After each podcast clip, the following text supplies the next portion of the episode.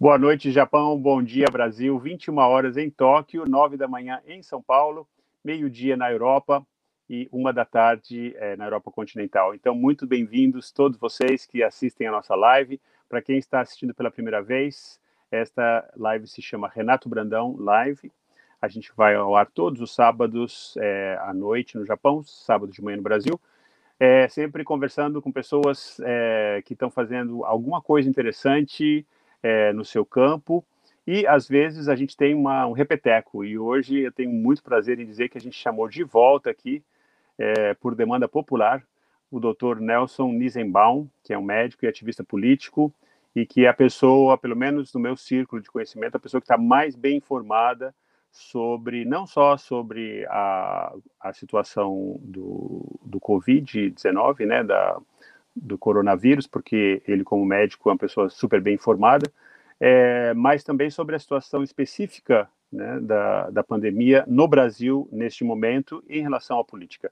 E eu acho que isso é super importante, a gente se informar, é, ficar a par do que está acontecendo e tentar, é, da melhor maneira possível, individualmente, coletivamente, nos nossos círculos, é, disseminar a informação correta né? Isso estou sempre a gente batendo nessa tecla aqui na nossa live, é, para a gente não, é, de jeito nenhum, passar adiante qualquer boato, é, tentar se informar é, da melhor maneira possível sobre realmente o que, que, está acontecendo, quais são os medicamentos importantes, o que, que funciona, o que, que não funciona, e como que a gente faz para ter essa essa informação, para obter a informação correta, né? Como a gente sabe, é, por causa das redes sociais, né, do WhatsApp, o famoso tio e a tia do Zap, né, que passam aquelas teorias de conspiração, aquelas informações que são erradas, a gente está um pouco perdido, né? Então é importante você saber okay, quais são os órgãos é, da mídia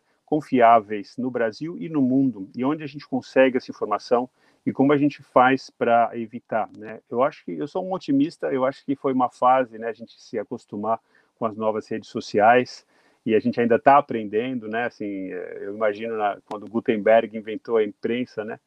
Lá inventou a, a, a press, né? Que lá na Alemanha foi uma revolução. A gente sabe que isso que na verdade é, foi uma grande crise para a Igreja Católica, o surgimento da Igreja Protestante, tudo por causa da informação, né? Que ficou mais acessível. Então, em vez de você escrever um manuscrito à mão, você podia é, imprimir é, milhares é, de livros e distribuí-los. Né? Então, eu imagino que a mesma revolução é, social que aconteceu por causa né, da invenção da imprensa, a gente está passando agora é, com essa, né, primeiro a internet, depois é, as redes sociais, e a gente está aprendendo. Mas, como eu disse, eu sou um otimista, eu acho que a gente está aprendendo sim. Eu vejo cada vez mais iniciativas no mundo inteiro é, para as pessoas entenderem o que são robôs, né?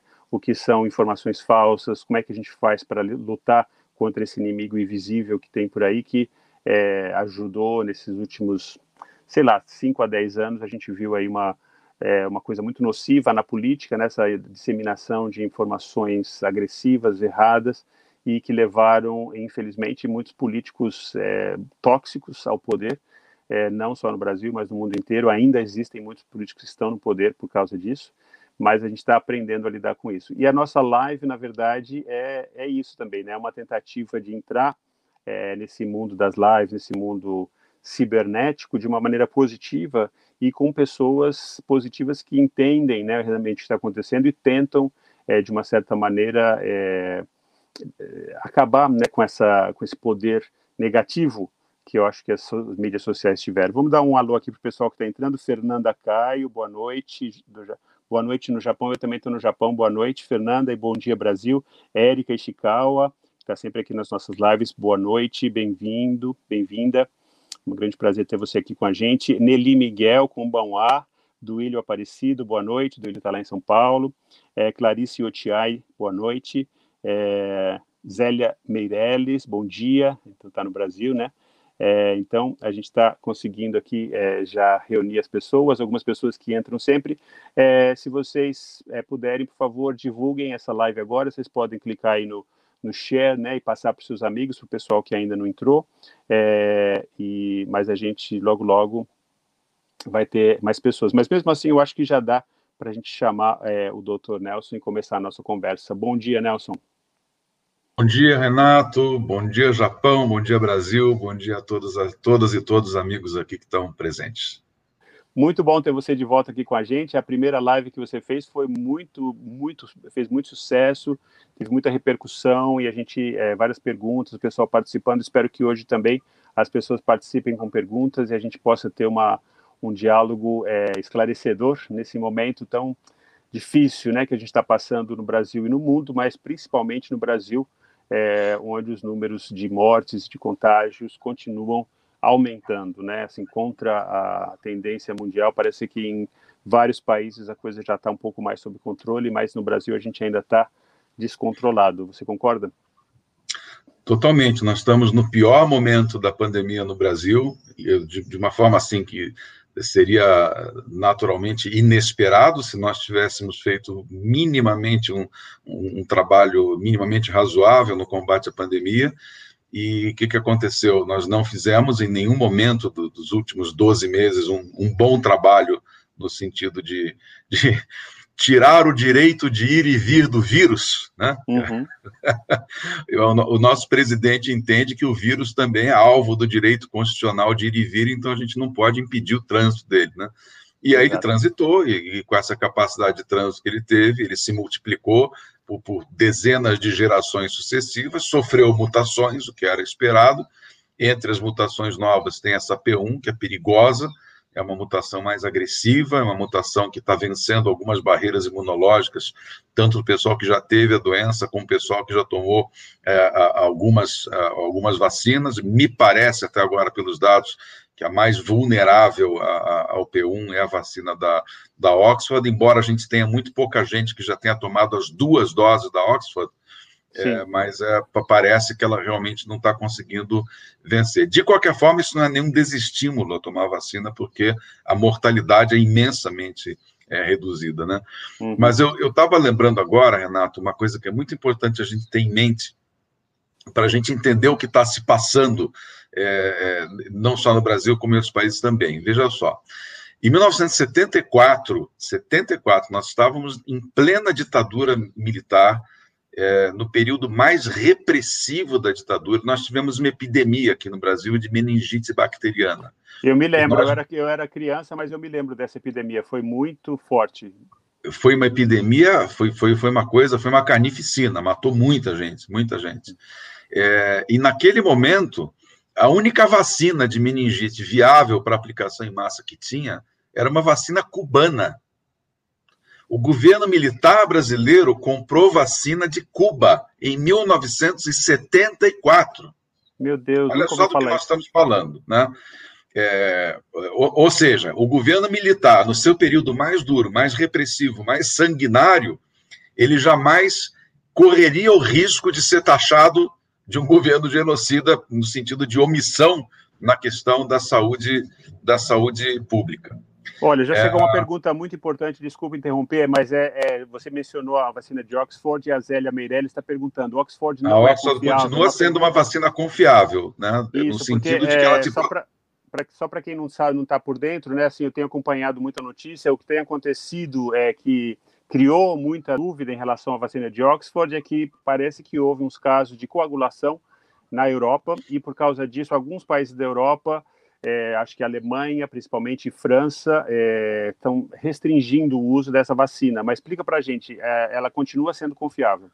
Ela continua sendo confiável porque, assim, ainda que, vamos supor que todos os casos documentados de distúrbio de coagulação é, é, tivessem relacionados em termos de causa e efeito com a vacina, nós teríamos aproximadamente um, um evento para cada 500 mil vacinados. É muito né? baixo. Né? É muito baixo. Não justifica suspender a vacina, não justifica sequer ter medo da vacina. Né? Uhum. É, e foram em populações muito, muito restritas, muito especiais. Eu acho que talvez seja possível identificar eventualmente qual seja o fator de risco, mas absolutamente nem pensar em tirar a vacina por causa desse, desses, é, desses eventos. Né? E principalmente para nós aqui no Japão, viu, Zélia, que é, a gente está limitado é, por questões políticas, a gente só é, está limitado a duas vacinas, na verdade, que são na verdade três, né, que são a AstraZeneca é, e a, a Pfizer e talvez a Johnson, né, se ela chegar aqui no Japão. Mas por enquanto a gente ainda está muito atrasado com a vacinação aqui a Monique Souza entrou aqui de Tóquio é, com a vacinação. E então, para nós, eu acho que ter essa coisa de não confiar na Oxford pode ser muito é, prejudicial né, à vacinação no Japão, que já está muito limitada. Como não sei se o doutor Nelson sabe, mas aqui a gente ainda nem começou a vacinar os idosos. A gente está com muito poucas vacinações no Japão. É, claro que o Japão continua fechado, inclusive a gente tá, eu particularmente estou morrendo de medo dessa coisa de ir adiante com a, as Olimpíadas. Inclusive tem um amigo que é o Marcos Piani aí de São Paulo que começou uma, uma campanha, vamos é, boicotar, vamos é, impedir os atletas brasileiros de irem para a Olimpíada de Tóquio, porque imaginem é, novas cepas do Brasil que inevitavelmente podem estar entre os atletas, né, brasileiros. E outra que nesse momento, né, a gente pensar em mandar atleta para as Olimpíadas é, é de mau tom, né, digamos assim. Mas é, eles entrarem aqui no Japão, um país que não está totalmente vacinado, pode ser terrível, né? Olha, Fernanda Caio está com outra pergunta. Eu tive AVC, estou com medo é, de tomar a vacina. Eu devo tomar ou não? E, Olha, é, é, precisa ver exatamente qual foi o tipo de AVC. Se foi um AVC causado por placa de ateroma na carótida ou em outra artéria, ou se foi um AVC por fenômeno tromboembólico. Se foi um AVC por fenômeno tromboembólico, talvez eu pudesse ter alguma reserva que pudesse ser uma paciente é, de risco. Se foi um AVC do tipo mais comum, que é por incidente de placa ateromatosa, eu não teria medo nenhum, porque placa ateromatosa todo mundo tem, eu tenho, o Renato tem, Uhum. então, é, é, só você ter um pouquinho mais de 30, 40 anos, você já tem placa termatose em alguma artéria do corpo. Então, isso não é, não é problema. Tá não, se for por placa, placa. É. se for por placa, não tem problema, Fernanda, porque o, o mecanismo de, de, de, de, o possível mecanismo, isso não foi totalmente confirmado, é por coagulação intravascular espontânea e não, e não desencadeada por placa, né? É, Olha, tem uma, aí... uma uma pergunta da Júlia também, que eu acho que talvez eu possa responder, porque é mais sobre a vacinação aqui no Japão, que eu não sei se o doutor Nelson está bem a par, mas ela estava tá, dizendo assim: eu moro no Japão e uma informação que eu tenho é que algumas províncias vão começar a enviar cartas a partir do dia 19, contendo o número de código para poderem fazer as reservas para a vacina do código acima de 65 anos, depois para pessoas que estão em grupo de risco. É isso mesmo, Júlia. Essa informação que nós temos, a mais recente, que a gente tem que esperar. Então, se você está registrada, é, todos os cidadãos estrangeiros ou japoneses têm esse registro na, na sua prefeitura. Então, é, a gente pode confiar que a gente vai receber essa carta, mesmo sendo estrangeiro. Então, a única coisa que a gente pode fazer nesse momento é esperar. Realmente, um pouco tarde, né, a partir do dia 19, eles estão dizendo que agora, a partir do dia 12, vai começar a vacinação dos idosos, né? Que então é segunda-feira da semana da outra semana. Mas para nós, assim, abaixo de 65 anos, é, vai demorar um pouco, infelizmente, né? Mas, como eu disse, o Japão continua fechado, né? É por isso que a gente está com muito medo da, das Olimpíadas, porque quando chegarem os atletas, aí sim que eu acho que vai ter um spike. Mas o número começou a subir outra vez, porque o Japão é, ele acabou com o estado de emergência há duas semanas e os números de contágio estão subindo. Mas para você ter uma ideia, doutor Nelson, aqui o número de contágio diário em Tóquio está por volta de 400, quer dizer, é muito baixo, né? Então a gente ainda se sente um pouco seguro, mas eu tô com, eu tô tomando todas as precauções, as pessoas estão usando máscaras, quer dizer, a gente se sente um pouco mais seguro, mas o vírus uhum. ainda está por aqui, né? Mas desculpa, voltando então a gente a falar das, das vacinas. É, voltando àquela, àquela história que a gente começou em 74, né? Sim. Em 2009, nós tivemos a pandemia de H1N1, felizmente muito menos letal, muito menos importante que essa. Sim. Em questão de menos de um ano, a vacina estava pronta. E em questão de um ano e meio, praticamente toda a população vulnerável de boa parte do mundo já estava vacinada, principalmente 80 milhões de pessoas aqui no Brasil, em três meses foram vacinadas no ano, no ano de 2010, né? E naquela época, ninguém, falava, ninguém falou que a vacina foi feita correndo, ninguém falou que vacina fazia você virar jacaré, não havia essa massa de desinformação. Ninguém falou que o, que o vírus H1N1 era o vírus comunista, era o vírus apocalipse, do fim do mundo. Não existia nada disso. Então, Sim. num espaço muito curto de tempo, entre 2010 e 2020, é, todo o comportamento da, de uma sociedade, de várias sociedades, mudou em relação ao tema pandemia, ao tema vírus, ao tema doença respiratória, ao tema vacina. Então, por que é importante a gente fazer essa reflexão? Porque a gente vai ter que entender quais foram as transformações que o mundo sofreu e que o universo de informação sofreu para que as pessoas de, de 2010 a 2020 transitassem de uma posição de bastante conforto em relação ao conhecimento científico e uhum. confiança nas instituições de Estado que lidam com a questão da saúde pública, a esse universo que a gente tem hoje de absoluta insegurança, de desinformação, de mentiras é, sobre assuntos que já estão muito bem estabelecidos há décadas. Né? Exato. Então, a gente vai ter que entender o que aconteceu, porque se a gente não entender e, e a gente não tratar as causas dessa transformação, é só a gente esperar a próxima pandemia que vem tudo de novo. Né? Vem ignorância, vem fake news, vem. É, e talvez até mesmo sem, sem pandemia, por algum outro motivo qualquer, é, uma, uma, uma fake news vai se instalar, gerar um pânico, gerar um caos mundial, e pessoas podem morrer não só de doença infecciosa. Né? Bom dia, Edson da Silva entrou agora de São Paulo e o Edson também é outro grande ativista contra as fake news, ele está sempre preocupado com esse tema. Então, eu gostaria de falar, né, pegando aí o seu gancho, sobre as fake news e falar é, do tal do protocolo que, como você disse, nem deveria ser chamado protocolo ou tratamento precoce, né? O que, que é, por que, que ainda tem esse tratamento precoce que no mundo inteiro foi, foi desmistificado? Quer dizer, por que, que ainda tem médicos receitando isso para pessoas com leves sintomas que nem foram diagnosticadas né, com o vírus? Olha, Renato, é, a, muitas vezes a gente tem que, é, em determinadas situações, que a gente tem uma dificuldade muito grande de encontrar uma resposta, é, uma resposta minimamente decente, a gente tem que dar aquela resposta que é minimamente plausível, né? Sim. Então, eu acho que no, no, momento atual, com um ano de pandemia, mais de um ano agora, já entrando em abril, é, que, que, esse tipo de coisa está pegando e que o governo, pelo menos o governo federal brasileiro, continua fazendo esse de propaganda de estímulo? É, a resposta é simples. Provavelmente, ó, não estou fazendo uma acusação direta, provavelmente alguém está ganhando alguma coisa com isso.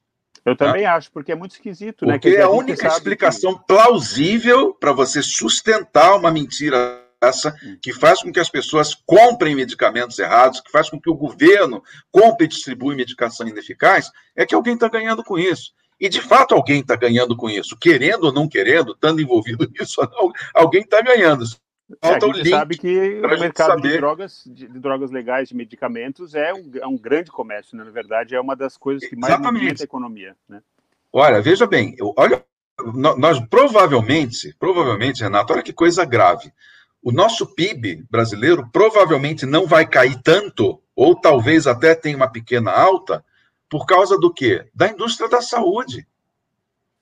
A indústria da saúde representa 10% do PIB brasileiro hoje. Então, são medicamentos, são internações, são exames laboratoriais, são demandas burocráticas administrativas, são prestações de serviços diretas e indiretas, enfim, é um universo que está em torno da saúde.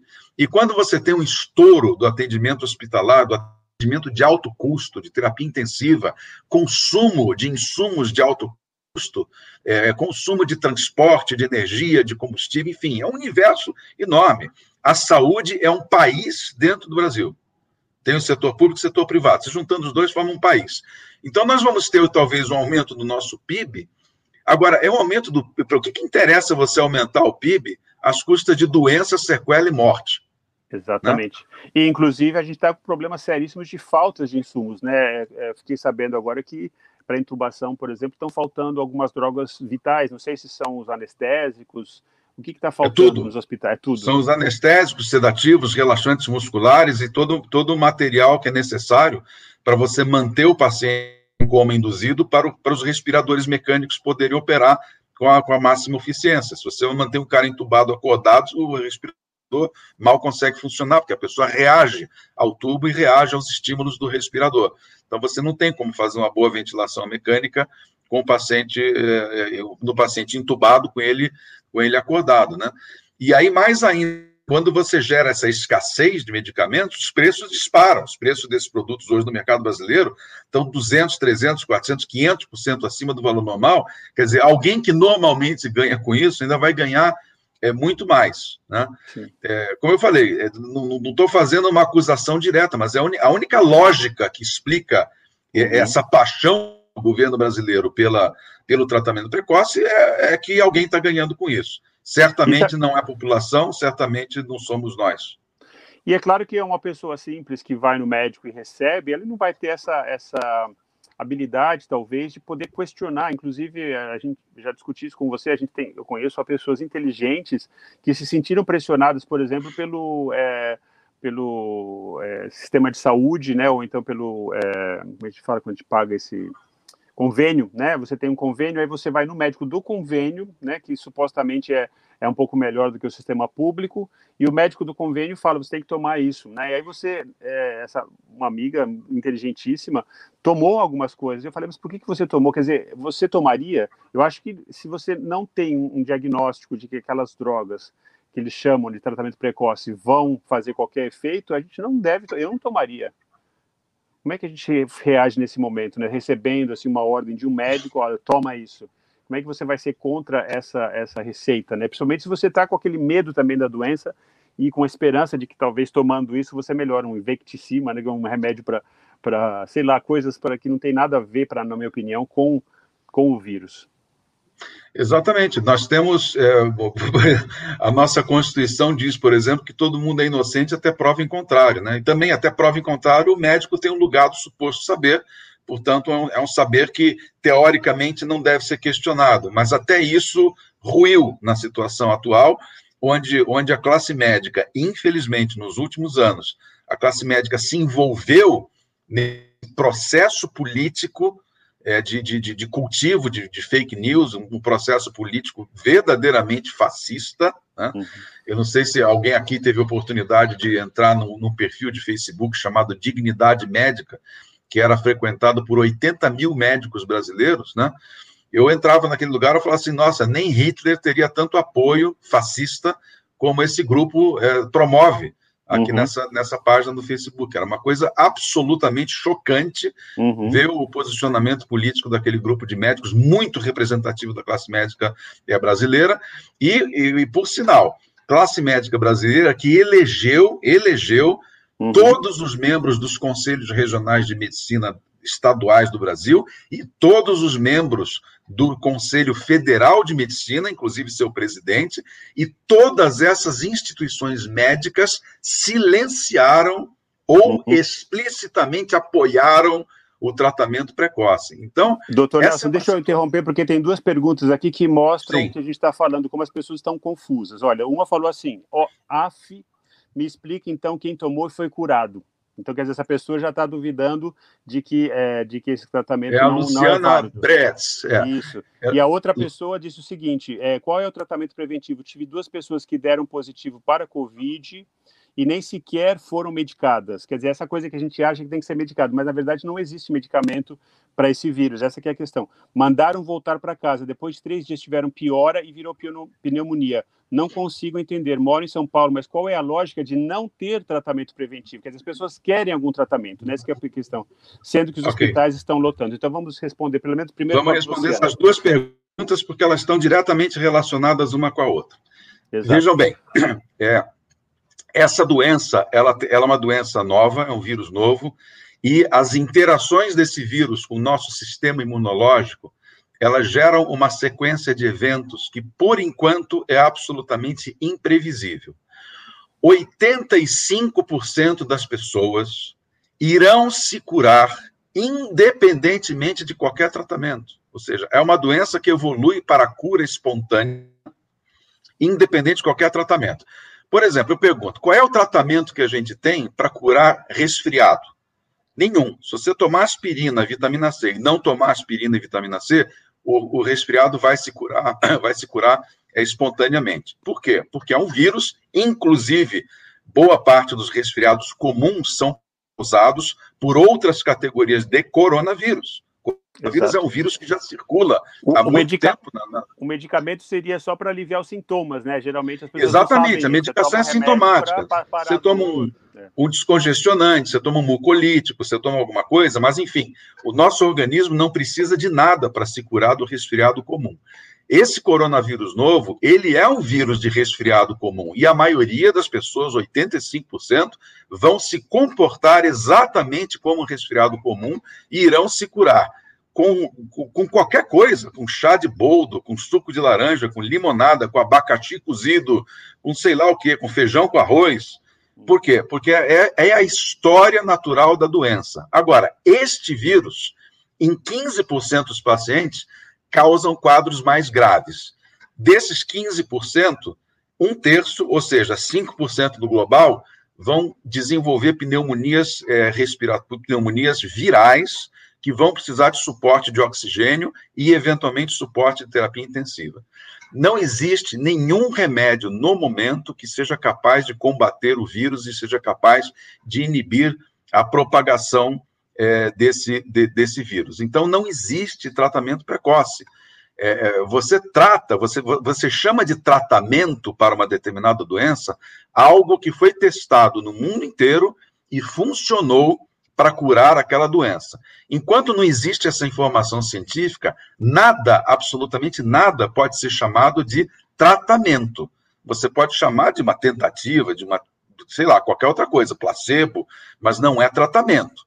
Então, é, então espero ter respondido que, a dúvida é, da é, nossa ouvinte.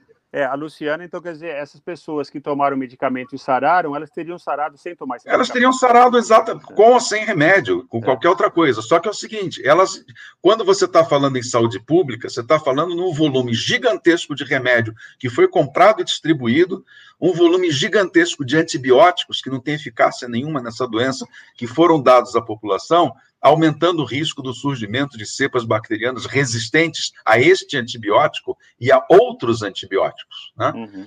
É, aqui tem uma pergunta: então a vacina é só uma tentativa? Não, a vacina não é uma tentativa. A vacina é uma ação válida, conhecida, de resultados previsíveis.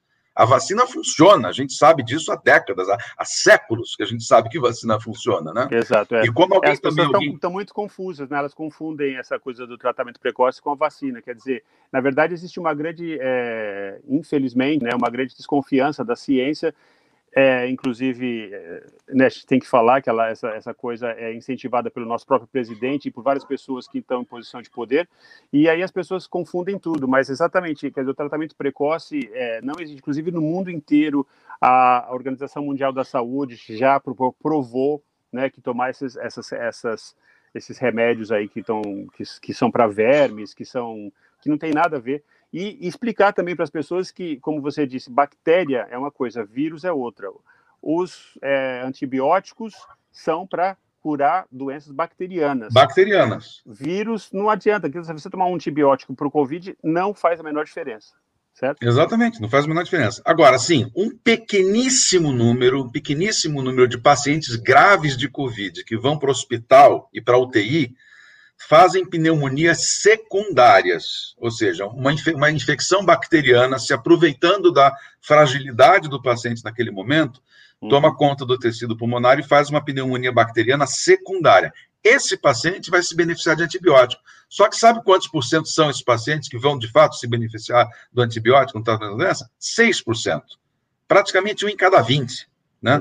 Então não dá para você aplicar antibiótico em todo mundo numa situação onde você sabe que você só vai beneficiar um em cada 20 pacientes. Né? É. Então não, é, não faz é. sentido, não é racional. Eu, eu, acho que muitas vezes a culpa é nossa mesmo como paciente, porque a gente tem essa, essa ansiedade de ir no médico, a gente quer sair com um remédio, com uma cura milagrosa que vai, é, que vai satisfazer a nossa sensação de que a gente está sendo cuidado pelo médico, né? Mas eu acho que nesse caso a gente tem que estar bem claro que não existe tratamento precoce primeiro, né?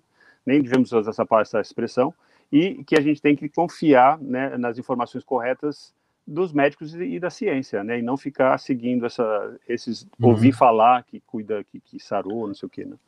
Aqui, o Hélio Andrade está fazendo uma pergunta importante sobre a hidroxicloroquina, que, hidroxicloroquina, que inclusive foram tratados médicos. Olha, é, Hélio, eu quero lembrar um fato. O, o, um médico francês que publicou o primeiro estudo é, relacionando a cloroquina a uma possível melhor evolução da Covid-19, ele publicamente reconheceu que ele fraudou os dados do estudo dele. Foi fraude. Né?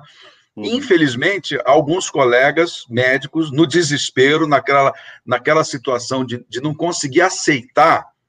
Veja, essa é uma questão psicológica muito importante que afeta todos os seres humanos e médicos também. Quando você se sente muito inseguro, você uhum. procura um milagre. Você, é muito difícil você escapar dessa tentação de procurar um milagre quando você não tem uma resposta para uma determinada pergunta, quando você não tem saída para uma determinada situação.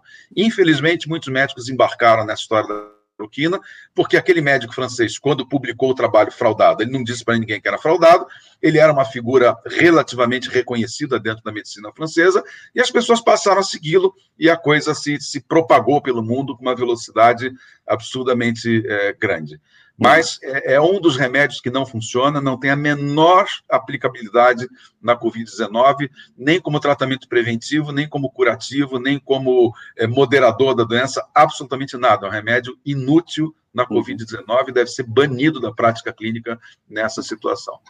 É, a Mônica Ribeiro está falando, infelizmente no Brasil a campanha de desinformação tem muito patrocínio e o governo está lotado de mercenários, né? O senhor concorda? É, inclusive essa semana a gente teve o evento da, da, da publicação da, da agência pública, aquela importantíssima agência de jornalismo, que descobriu que o governo financiou influenciadores digitais para promoverem o tratamento precoce, né?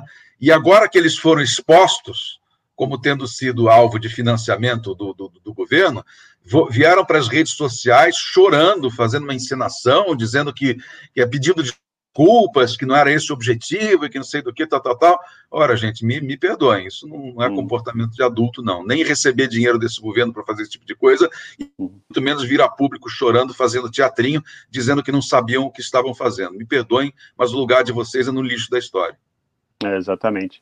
É, é, bom, é, tem várias coisas aqui, as pessoas estão repetindo algumas perguntas, eu não quero ficar é, é, voltado, né? Aqui, meu irmão de 83 anos teve Covid, foi curado, foi internado, hidratado apenas dos sintomas, nada desses remédios inúteis, tá vendo aqui? Aqui não tem, viu? Aliás, deixa eu falar para o brasileirado todo aqui, aqui não tem tratamento precoce no Japão, essa bobagem de tratamento precoce é coisa do Brasil só, não tem em nenhum lugar outro do mundo, tá? Então, é, vamos parar com essa, é, com essa crença, né? Com essa é, desinformação, como a gente falou. Aqui no Japão, o que eles fazem é o seguinte: na verdade, eles evitem, evitam que você vá para o hospital.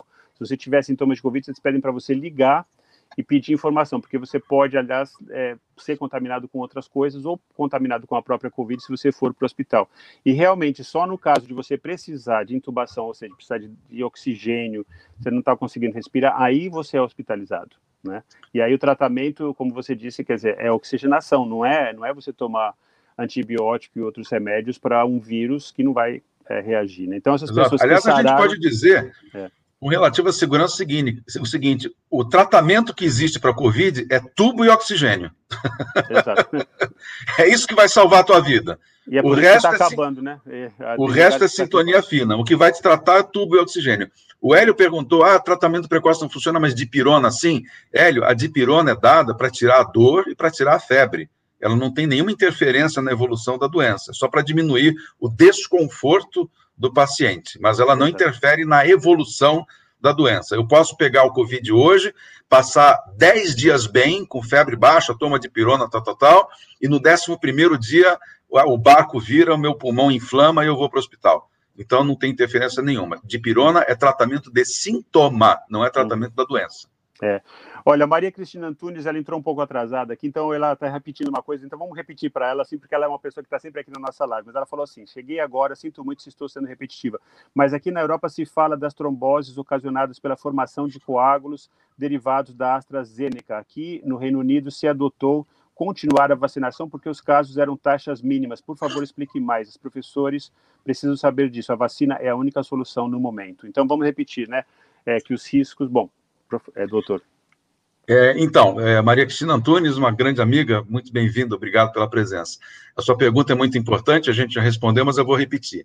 É, se esses casos que, que aconteceram na Europa realmente puderem ser relacionados à vacina, a incidência dos casos é para um em cada 500 mil vacinados aproximadamente. Então, essa taxa é muito baixa, muito baixa para você é, é, deixar de recomendar ou deixar de usar a vacina, que no caso, por exemplo, de 500 mil vacinados, se a gente tiver 500 mil pessoas com a, com a, contaminadas com a Covid-19, você vai ter aproximadamente 5 mil candidatos a morrer, né?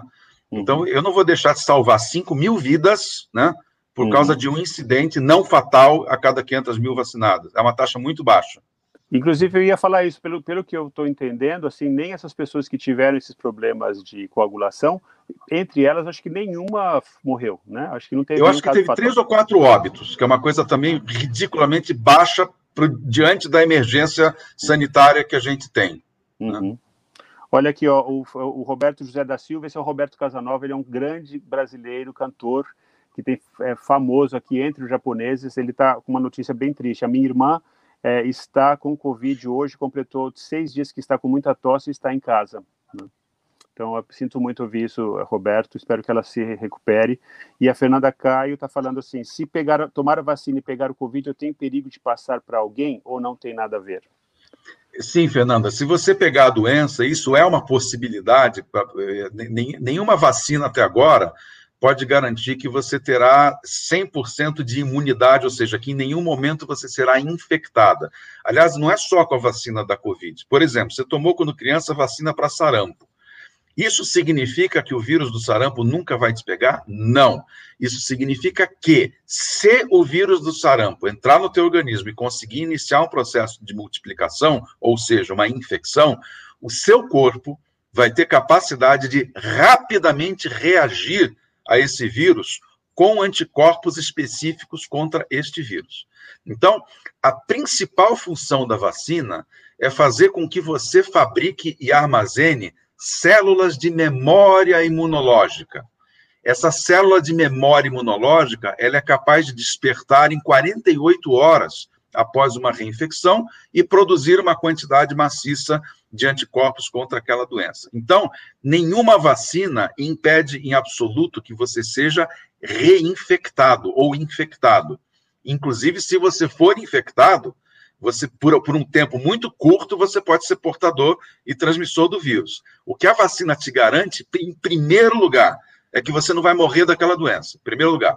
Em segundo lugar, reduzir o risco de você ter que ser internado por causa dessa doença. Terceiro lugar, reduzir a intensidade é, da, da, da, doença. Né? Então, por exemplo, a, a, a Coronavac aqui no Brasil, no, no ensaio que foi feito, e o, e o, público estudado na Coronavac, no principal estudo aqui, foi um público de servidores da linha de frente, ou seja, era um pessoal exposto a altas cargas virais permanentemente, ou seja, essa foi a vacina mais torturada, entre aspas, que a gente teve entre todas, né? Mais testada, e ela né? teve uma eficácia de 78% no sentido de evitar casos casos clínicos significativos, ou seja, aquele caso que, que, que te, te, leva a pelo menos fazer uma consulta médica, né? e 100% de prevenção de internação e morte. Tá? É, então, assim, a gente tem que ter isso em mente. O objetivo da vacina é, primeiro, salvar a vida, segundo, evitar a internação, terceiro, reduzir a intensidade do quadro clínico e reduzir, por conseguinte, como você vai reagir mais rapidamente ao vírus, o tempo que você carrega o vírus no teu corpo, com a capacidade de propagação, também vai ser muito menor. Então, esses são os objetivos das vacinas. É muito raro encontrar uma vacina com 100% de eficácia no combate à infecção. A própria vacina da gripe, que a gente toma todo ano, ela, ela, ela tem uma capacidade baixa de evitar a infecção mas o que, que ela evita? Ela evita internação e morte, que é o que interessa para a gente de saúde pública, internação Exatamente. e morte. Né? Olha, é, o, só terminando aqui, é, o Roberto depois escreveu, ela, a minha irmã tem que ir para o hospital, lembrando que ela está seis dias com tosse e está em casa. Qual que é o conselho? Olha, essa paciente é uma paciente que precisa de pelo menos um oxímetro, aquele aparelhinho que mede a oxigenação no dedo, tá? Sim é, para saber se essa tosse dela é apenas uma tosse irritativa ou se ela representa um comprometimento significativo do, do pulmão. Né? A regra geral, a regra geral é que paciente que está em casa e tiver saturações medidas abaixo de 92, mesmo que não estejam sentindo nada, devem ir ao hospital tomar oxigênio. Tá? Porque o que, que então, acontece? Então, esse vírus tem uma característica muito, muito maléfica, que ele inibe a nossa resposta fisiológica à falta de ar. Ou seja, você pode estar desoxigenando e não sentir a falta de ar que você sentiria se não tivesse com este vírus. Então, ele inibe a tua resposta fisiológica.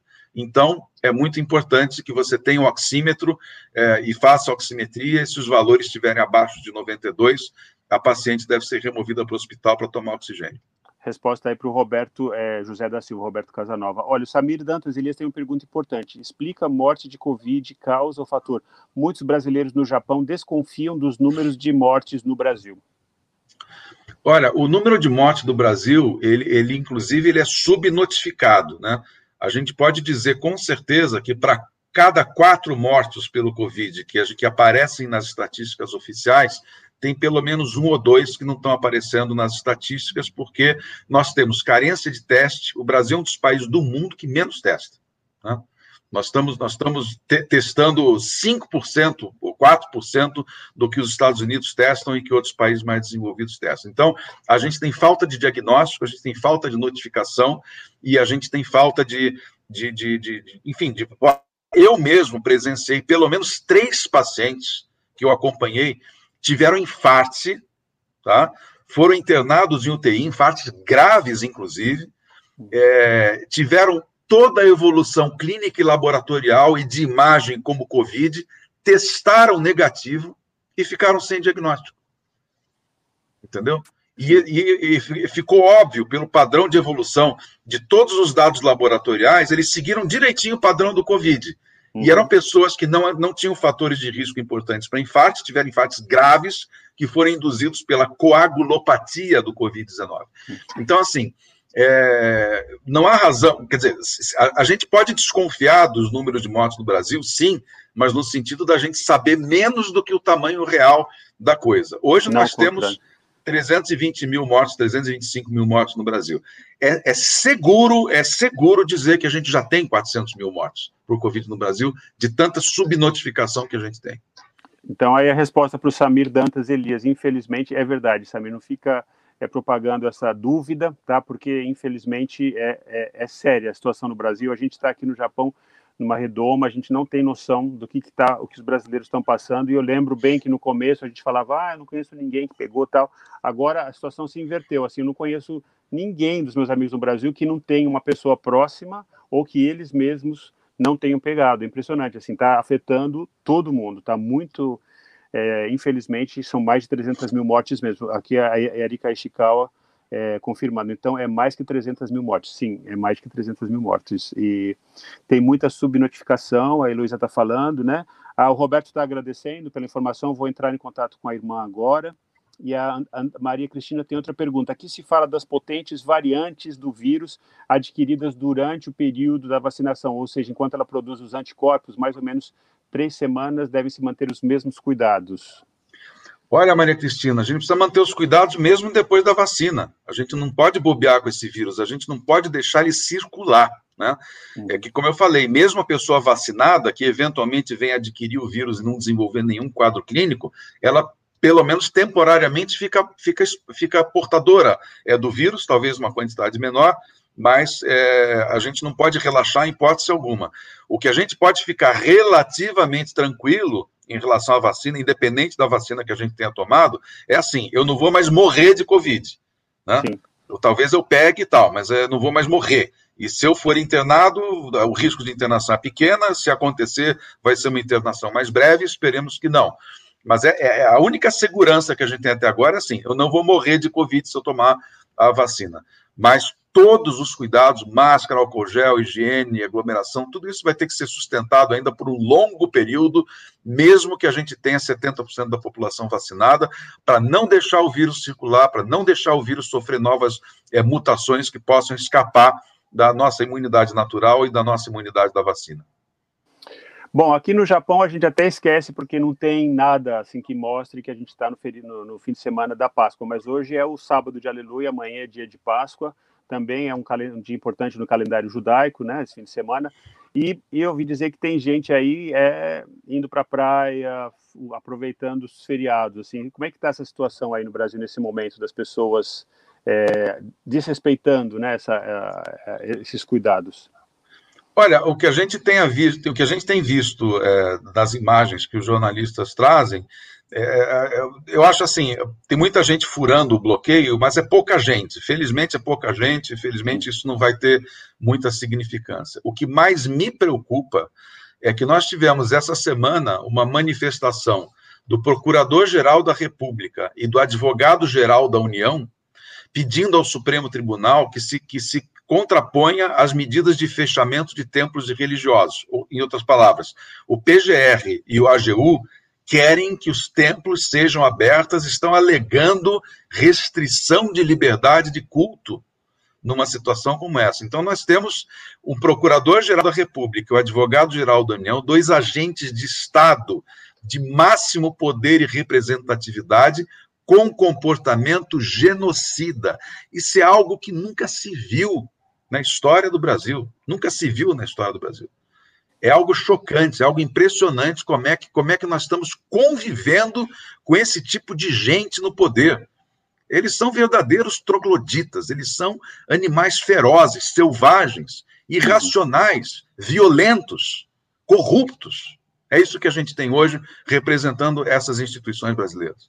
Nas últimas semanas, aqui pela, pelos noticiários japoneses e principalmente pelos estrangeiros que eu assisto à BBC todos os dias e à CNN também, a gente tem visto que é, mudou um pouco é, a, a, a, maneira que eles falam sobre o Brasil, ou seja, eles estão é, mais abertamente criticando o governo brasileiro é, pelas medidas que foram tomadas, talvez por causa dessa crise política que a gente passou aí, que a gente teve essas pessoas de alto escalão no Exército, Aeronáutica, Marinha pedindo demissão, quer dizer, houve um abalo aí, né?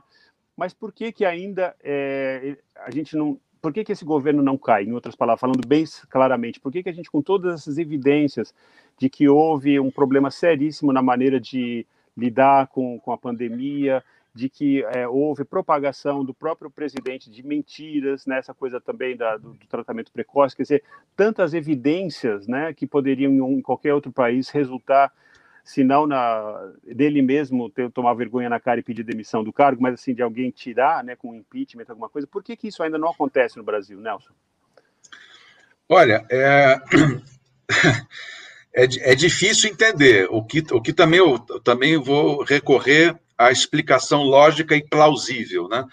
O nosso Congresso ele é formado 60% por deputados e deputadas que têm uma agenda econômica, uma agenda neoliberal e uma agenda de costumes, uma agenda da bala, da Bíblia, do boi, é, entre outras pautas neoliberais e de, e de reforma com, com redução e destruição do Estado, e eles dependem de uma certa estabilidade política para poderem tocar para frente os seus projetos pessoais. É uma massa muito grande, são, é 60% do Congresso hoje é, são, são, são congressistas conservadores e ultraconservadores e, e reformistas no pior sentido que a palavra é, pode ter. Então, eles dependem do Bolsonaro lá. É Criou-se uma simbiose né, é, entre uma pessoa que só pensa em si que é o presidente da República, e esses, esses 300 deputados que também só pensam em si, nos seus projetos pessoais. É, então, é, é, muito difícil a gente furar, é, furar essa bolha. A única coisa que explica é isso: são os interesses dessa massa de congressistas em manter uma estabilidade política para poderem é, tocar adiante os seus projetos pessoais e das suas bases é, eleitorais. Uhum. A gente teve um, alguns avanços assim né, na situação política no Brasil, quer dizer, a gente vê que a, a, o nível de aprovação do presidente caiu bastante, o nível de desaprovação continua subindo bastante, e também agora essa inocentação né, do Lula, que ficou claro que a prisão do Lula foi uma, uma prisão política, né, que ele não tinha nenhuma culpa, nenhuma culpabilidade, e ele deu duas entrevistas muito importantes nessa semana, que inclusive estão rodando o mundo, né, é, a, eu assisti as duas, né, a da RTP, que é um espetáculo que é a televisão é, pública lá do, de Portugal, né, que é a, a rádio televisão portuguesa, foi muito lúcida a entrevista, é, é, e, o, e o Lula, quer dizer, para mim, assim, foi uma coisa impressionante ver um estadista falando de novo. Depois a gente vê tantas pessoas de poder falando bobagens e xingando jornalista e brigando e jogando, sabe, fazer, se comportando como se fosse um, uma criança mal criada de três anos, foi um alívio ver um estadista falando e falando coisas tão sérias e tão importantes e sendo ouvido, né? Tanto que essa entrevista da Bandeirantes com, com, com o como é o nome do, do jornalista brasileiro que entrevistou Lula, é, do como é o nome dele, Nelson? O nome do jornalista que entrevistou. Reinaldo Azevedo. O Reinaldo Azevedo já recebeu pedidos no mundo inteiro, quer dizer, está rodando nessa entrevista, porque realmente o mundo está interessado em ver o que vai acontecer no Brasil. O mundo está preocupadíssimo com o Brasil. Né? O Brasil, nesse momento, está isolado, os brasileiros não podem viajar para outros países, né, como vocês sabem. Nós sentimos isso na pele, né, nós que estamos aqui no Japão, que queremos visitar parentes, amigos e não podemos. Pessoas que vão para o Brasil podem não poder, não ter permissão de voltar para o Brasil, para o Japão, né, por causa dessa, dessas novas cepas e tudo. Então, você vê algum progresso depois dessas entrevistas é, com o Lula e dessa pequena mudança que a gente está vendo na percepção da própria população brasileira, né, sobre esse governo? É, eu acho que é precoce para medir, né? Medir o impacto dessa, dessa, principalmente dessa entrevista do Lula, que foi escandalosamente bem sucedida, felizmente. É, foi um, um, o recorde de audiência da, da, do YouTube do Reinaldo Azevedo. É, aliás, ele, ele, se conduziu de uma forma extremamente técnica, extremamente digna, e, e aquele que foi no passado um dos críticos mais ferozes ao PT é, abriu o seu espaço para entrevistar o presidente Lula. Né? Ele fez uma entrevista, ele não fez um, um debate. As pessoas, às vezes, não têm clareza é, da diferença que existe entre uma entrevista e um debate. Né? O Reinaldo Azevedo entrevistou. Oportunamente, ele colocou um outro ponto de vista é, dele, embutido nas perguntas que ele fazia, de uma forma muito elegante, muito respeitosa. E eu acho que o presidente Lula deu, deu as respostas à altura e muito bem formuladas, por sinal, a todas as questões que, que, o, que, o, que o Reinaldo colocou. Agora, eu acho precoce medir ainda o impacto dessa entrevista no cenário político, porque, apesar de terem sido 300 mil pessoas vendo ao vivo, o Brasil tem 200 milhões, né? Quer dizer, uhum. é, é, um em cada 1.500 que viu, que viu essa, ou melhor, um em cada 750 brasileiros, mais ou menos, que viu essa entrevista. Pode uhum. ser que isso tenha alguma, alguma propagação. Agora, a base bolsonarista ela ainda está na casa dos 30%. Se a gente considerar o universo de 160 milhões de eleitores, nós ainda temos 42 milhões de brasileiros que acham este governo bom ou ótimo. Uhum. Isso é, é, assustador, é assustador. Quer dizer, a gente não sabe o que, que se passa na cabeça de uma pessoa que acha que um governo que deixou morrer 320 mil brasileiros eh, de uma doença evitável acho o governo eh, bom, ótimo, que faz propaganda de remédio que não funciona, é, enfim, né? Enfim, que, que é, durante todo esse processo de pandemia, a única coisa que o cara pensa em fazer é popularizar o acesso a armas. Uhum. Né? É muito difícil entender. Então, nós ainda temos uma, uma ameaça é, de médio e longo prazo muito grande formada por essa massa de 42 milhões de eleitores que acham esse governo bom e ótimo e provavelmente vão passar o resto da vida achando que esse governo foi bom e ótimo. É, essa, essa é a verdade com a qual nós temos que lutar. A nossa, eu acho que a, a disputa política pelo espaço democrático, é, pelo espaço verdadeiramente democrático, é, vai, vai, vai se travar no campo daqueles 20 é, ou 30 milhões de brasileiros que votaram em branco na última eleição, que estavam perdidos, estavam indecisos, não aceitavam nem um lado nem outro, não reconheceram o risco Bolsonaro é, nesse campo de 20 ou 30 milhões de pessoas, que é um campo menor que o campo bolsonarista, é que vai se travar a disputa política, a disputa do convencimento. A uhum. gente espera, sinceramente, que essas pessoas reflitam muito bem na, na, na, posição que tomaram no pleito passado, que aliás nem foi o pleito, né? 2008 não foi uma eleição, né? Foi uma eleição completamente roubada, porque o, o principal candidato foi ilegalmente preso, agora mais do que sacramentado pelo próprio Supremo Tribunal Federal, capitaneado por nada menos do que Gilmar Mendes, que é o, o, último cara do mundo a ser suspeito de, ser, de ter qualquer vinculação com esquerda ou com o Partido dos Trabalhadores. Exatamente.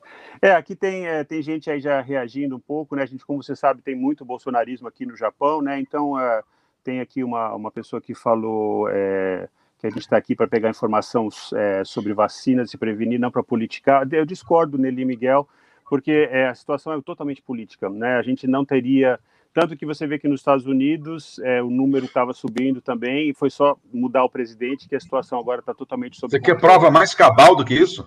Exatamente. Então, desculpa, mas eu acho que você precisa se informar que a situação é totalmente política, sim. É, e eu acho, é... eu quero saber até que ponto que a gente vai precisar chegar, quantas pessoas, quantas mães, pais, irmãos vão ter que morrer para as pessoas entenderem que isso é uma questão política, né? Que a gente precisa imediatamente é, ter uma, uma resolução é, é, de, dessa coisa óbvia que está sendo vista ridicularizada pelo mundo inteiro, dá muita vergonha de ser brasileiro nesse momento, porque está todo mundo vendo que o Brasil elegeu uma pessoa totalmente incapaz né, de ser qualquer coisa, muito menos presidente da República.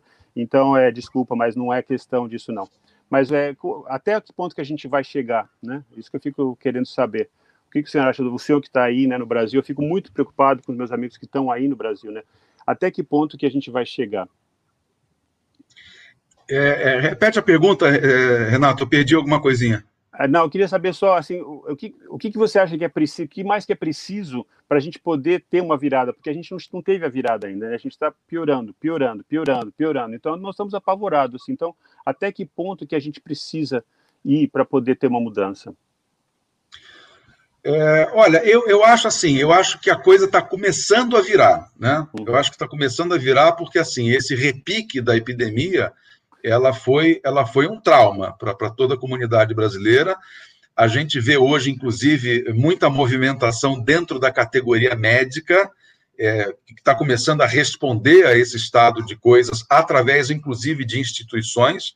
Nós tivemos uma virada na, na Associação Médica Brasileira que, se, que estava antes defendendo tratamento precoce, agora, com o novo presidente, se voltou contra. Nós temos é, várias entidades médicas começando a se manifestar, e isso é importante, porque a, os, os, médicos são formadores de opinião em qualquer cenário, em qualquer país, né? Então, eu acho que, assim, tem já uma movimentação incipiente, é, já, já existe pelo menos por parte daqueles que, de muita gente que não votou no Bolsonaro, votou em branco, inclusive gente que votou no Bolsonaro, muita gente publicando textos. Ontem, inclusive, teve uma publicação muito importante na Folha de São Paulo de uma advogada ativista, é, dramaturga, muito ativa na sociedade, é, pedindo perdão à sociedade pelo voto que ela deu no Bolsonaro. E, de, e ela disse o seguinte: assim, eu espero que vocês me perdoem, porque eu não me perdoo. Né? É, exatamente. É, então, é tipo, muita gente está sentindo assim, né? É, então, é, eu acho que assim, existe já uma, uma reação, uma reação incipiente da sociedade, é, é, e queira Deus que isso, que isso se, se multiplique, que isso vá se ampliando devagarinho e que a gente consiga entender, Renato, é muito importante a gente entender que isso que está acontecendo no Brasil é o resultado de um longo processo que se iniciou lá em 2013, né? É, a gente não pode, por exemplo, querer analisar a situação agora olhando para o Bolsonaro. O Bolsonaro é um sintoma. O Bolsonaro é um sintoma. É, existe todo um processo de base é, que, que, foi, que veio se formando desde 2013. Nós alertamos isso lá atrás, há cinco anos atrás, eu estava escrevendo textos alertando: estamos vivendo um processo de fascistização no Brasil. Nós vamos eleger um governo fascista. É só foi uma, uma tragédia anunciada, né? Exatamente, uma tragédia mais do que anunciada. Exatamente. Então, se a gente não entender esse processo, não adianta. É o que eu costumo dizer, por exemplo, quando eu estou em grupo de judeus debatendo questões relativas ao Holocausto na Alemanha, assim, não adianta debater o Holocausto começando com Auschwitz. O Auschwitz é o fim da linha, é o último andar do prédio só, apenas o último andar do prédio. Você tem que entender o Auschwitz pela fundação, pelos alicerces que estão ali debaixo da terra. Em 1933, sustentando... né, quando começou lá a eleição do Hitler. Né? Na realidade, muito antes, em 26, o meu avô, Davi, pai da minha mãe, de, de, de abençoada memória, ele saiu da Polônia com 17 anos, logo depois que ele leu o livro do Hitler. Ele, com 17 anos, leu Mein Kampf e entendeu o que ia acontecer na Europa, com 17 anos de idade. Que duro, né, né para as pessoas é, conscientes, né, verem as coisas acontecendo sem ter esse poder para a gente poder mudar o curso da história. Infelizmente é, é assim, né, essas coisas acontecem e a gente repete eu os dizer o né? seguinte, eu, eu só existo, eu só existo porque um rapaz de 17 anos se dispôs a ler o livro que um louco escreveu e entendeu tudo que o louco quis dizer e entendeu todo o perigo que esse homem representava para a Europa e especialmente para a Alemanha. Eu existo por causa dele, né? Doutor Nelson, já são 21h59, acredite ou não. Foi maravilhosa a sua participação. Eu adorei a participação de todos vocês que estão assistindo. Obrigado pelas perguntas, mesmo para quem não concorda com as nossas opiniões políticas. Eu acho que a participação é super importante. E uma das coisas que mais importantes que o Lula falou essa semana foi o seguinte: a entrevista com o Reinaldo Azevedo mostrou que é possível conversar com alguém com quem a gente não concorda, né? Eu acho que as pessoas precisam aprender isso também. A gente precisa acabar com esse, com essa combatividade, essa agressão, né, que as pessoas é, usam para se relacionar e começar a ouvir, né, o que as pessoas estão falando, principalmente pessoas como o Dr. Nelson Nisenbaum. Foi um grande prazer ter a sua participação aqui, uma pessoa totalmente lúcida, esclarecida, né, informadíssimo, um médico e é um privilégio para nós ter você aqui mais uma vez. Muito obrigado e espero que a gente consiga juntos superar esse momento. Estou aqui torcendo para todo mundo aí no Brasil e que eu possa visitar vocês, né? Porque nesse momento estou com muitas saudades, não vejo a hora de poder voltar para o Brasil, mas né, a gente vai ter que esperar ter um pouco de paciência. Doutor Nelson, qual a sua última mensagem aqui para o pessoal que está no Japão e para quem está assistindo a gente no mundo inteiro? Só vou responder uma última perguntinha bem rápida. Alguém perguntou: até quando você acha que vai a máscara? Eu acho que a máscara vai até julho do ano que vem minha, é minha previsão inicial baseada no cenário que nós temos agora. Eu queria agradecer muito, Renato. É extremamente prazeroso conversar com você e com a tua audiência. É uma honra muito grande ter o teu, o teu convite. Sempre que você me convidar, pode ter certeza que eu terei imenso prazer eh, de, de estar aqui com vocês. Foi realmente uma hora muito agradável, a gente nem viu o tempo passar. E quero desejar a todas e todos muita saúde, muita paz, é, muito, especialmente nesse fim de semana da Páscoa, muita reflexão, muita meditação, é, para que a gente possa realmente enfrentar essa situação com a máxima segurança, com a máxima dignidade e, sem dúvida, muita reflexão para cada um não deixar de fazer a sua parte para a gente fazer desse mundo um mundo melhor, e no caso específico, o Brasil um país melhor. Muito obrigado. Palavras do Dr. Nelson Isenbaum. E o Renato Brandão Live está de volta semana que vem com a educadora Tânia Rezende, que vai falar sobre educação infantil. Muito obrigado a todos e um bom fim de semana. Boa Páscoa.